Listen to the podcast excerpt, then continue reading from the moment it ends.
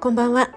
大人の給食室管理栄養士の職味です。いつも聞いていただいてありがとうございます。初めて聞いてくださった方もありがとうございます。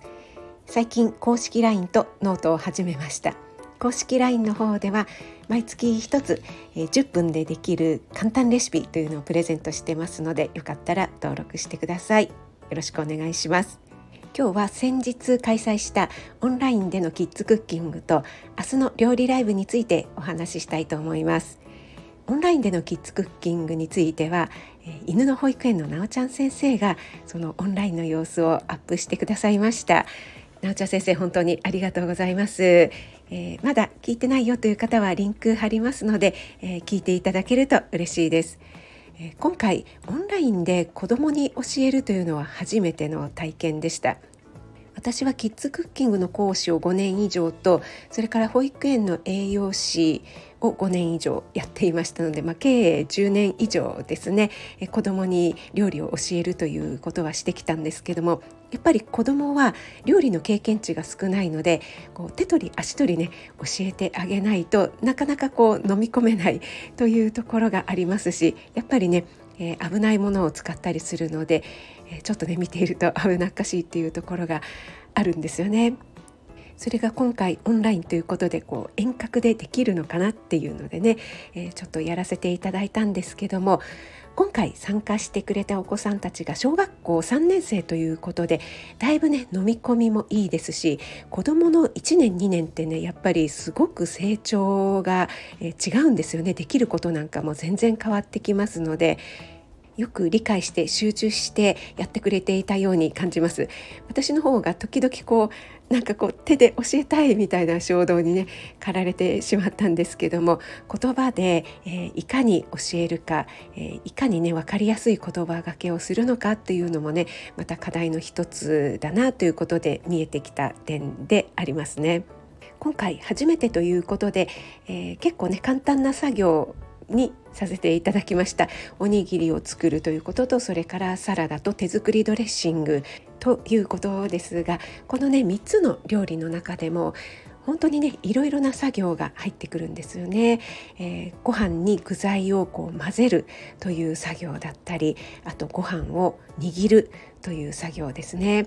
それからサラダの方は実際にね包丁を使ってきゅうりを切ってみる。これはねきゅうりっていうのは野菜の中でも比較的柔らかくてとても切りやすい。子供でもね結構切りやすい野菜なんですよね。そしてキャベツの方は手でちぎるという作業をやってもらいました。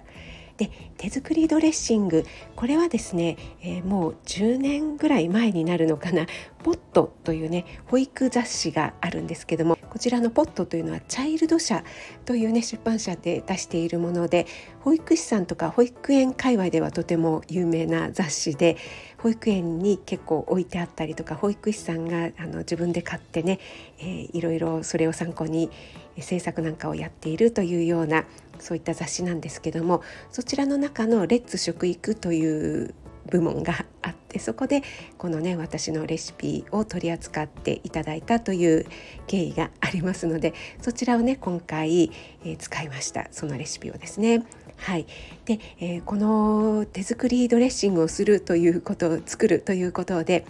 えー、まずねあのオレンジを絞り器で絞るというね。結構ねこれ簡単なようで、まあ、大人がやると簡単なんですけども子供がやるとね結構力がいるなっていうことをね体験できたんじゃないかなと思いますしまたねこの柑橘系絞ってる間にこの柑橘系のいい香りがしてきますよね。でも生搾りのオレンジジュースなのでもうこのまま飲んでみたいみたいなね言葉も出てきましたしそしてそのね実際に絞ったオレンジの絞り汁を空いた空きペットボトルの中に、え入れていくというねこのペットボトルの口っていうのは結構狭いですよね。ここにね何かをこう入れるっていう作業っていうのは大人だったら簡単なのかもしれないんですけども子供だとねやっぱり結構集中しないとこぼれてしまったりっていうことがあるんですよね。なので保育園児の場合はこうロートを使ってやったりしています。でもねやっぱりさすが3年生なので、え本当にね集中して上手にこぼさないように入れていましたねそしてよく蓋を閉めてこうフリフリするシャカシャカするとドレッシングができるよっていうのでねこの集中して測る、えー、そしてペットボトルに入れる、えー、シャカシャカ振るっていうね、えー、本当にね1時間ちょっとの、えレッスンでしたけどもいろいろな、え作業体験ができたんじゃないかなと思います。まさにね手を使うそれからね香り、えー、鼻嗅覚を生かしてあとは音ですよね。シャカシャカという音だったりトントンと切る音だったり、ね、もうまさに五感をフル活動して、えー、料理を作ってもらったということでね本当に料理っていうのは子どもだけではなくてね大人それからお年寄り、認知症の予防なんかにもなると言われているぐらい五感をね全て使う作業なんだなっていうのを私も改めて感じました。このねオンラインキッズクッキングの様子は私のノートとそれからインスタの方にもねちょっと写真をアップしてます。えー、顔お顔がね見えないようにはなっていますけども子どもたちが一生懸命取り組んでいる様子なんかが見れるんじゃないかなと思いますので是非見ていただけると嬉しいです。そしてなおちゃん先生改めて本当にありがとうございました。はい、それではここからは明日の料理ライブの告知になります。え、先週ねお休みしてしまったので、え、今週は料理ライブやりたいと思います。えー、AM8 時半ですね朝の8時半からスタートしたいと思いますのでお時間合う方は是非お越しいただけると嬉しいです。えー、何を作ろうかなっていろいろね作りたいもの候補はあったんですけどもまあこう暑いとですね やっぱりこれかなと思ってゴーヤチャンプルーを作ってみたいと思います。はい皆さんね夏にはゴーヤチャンプルー作られるんじゃないかなと思うんですけども私もね、えー、買い物にスーパーに行きましたらもうゴーヤさんと目が合ってしまいまして もう私を買ってくださいという目でね訴えてるゴーヤーさんには目はないですけどもそんな風に見えましてねもうやっぱり体が欲するんですよねこの暑い時期っていうのはねなのでねもうゴーヤをゲットしましたので明日はですね美味しいゴーヤチャンプルーを作っていきたいと思いますのでお時間合う方は是非お待ちしております。